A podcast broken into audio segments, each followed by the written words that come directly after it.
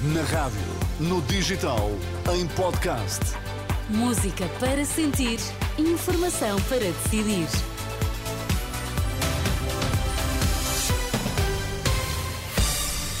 Antes da edição da noite, Pedro Queiro, vamos às notícias em destaque.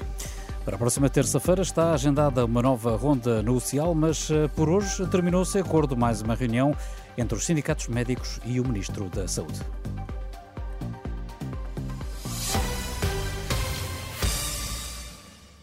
Terça-feira a mais, eh, mais uma reunião negocial entre o Ministério da Saúde e os sindicatos dos médicos. Hoje, mais uma vez, não houve acordo em matérias como os salários. 15% de aumento era a proposta intercalar a proposta pelo CIM, mas o ministro Manuel Pizarro propôs valores diferentes, considerando que seria, nesta altura, insustentável para as contas públicas. Manuel Pizarro explica que o que propôs aproxima-se do, do que os médicos pedem e elimina injustiças na classe médica. Essa proposta, do nosso ponto de vista, além de ser insustentável do ponto de vista orçamental, criaria novas injustiças.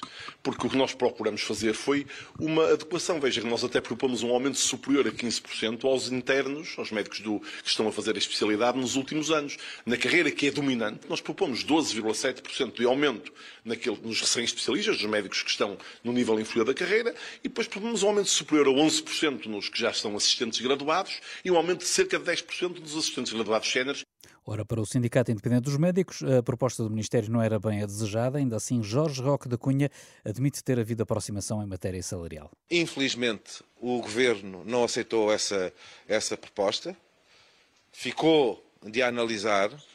Apesar de tudo, houve uma evolução, que foi passar de 16 euros e 61 à hora para 18 euros e 61 à hora.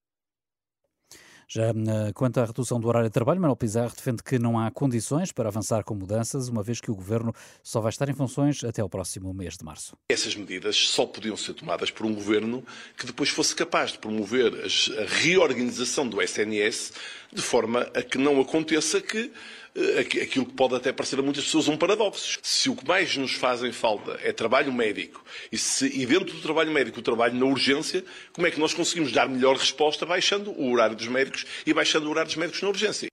O Ministro da Saúde, no final de mais uma ronda negocial com os sindicatos médicos, que terminou sem acordo. A nova reunião marcada então para a próxima terça-feira, véspera da votação final global do Orçamento de Estado para o próximo ano.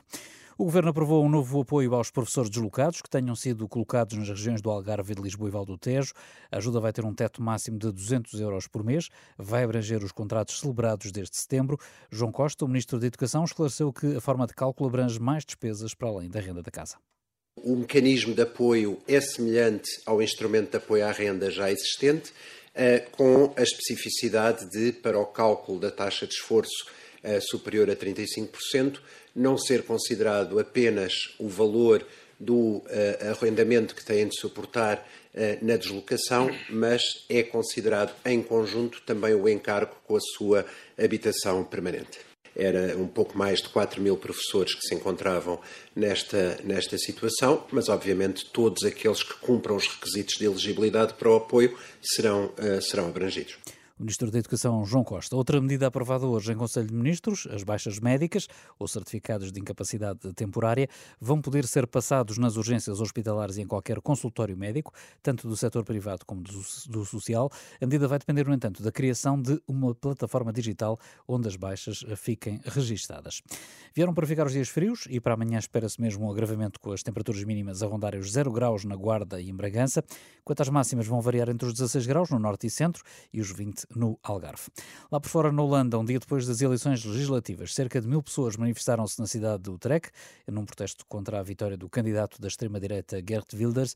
Para além da manifestação, Utrecht realizou-se outra ao final da tarde em Amsterdão. Ainda lá por fora, Israel diz que está em contato com as famílias dos reféns eh, que vão ser libertados pelo Hamas amanhã à tarde. Serão 13 eh, mulheres e crianças, segundo anunciou hoje o governo do Qatar, que tem estado a mediar as negociações.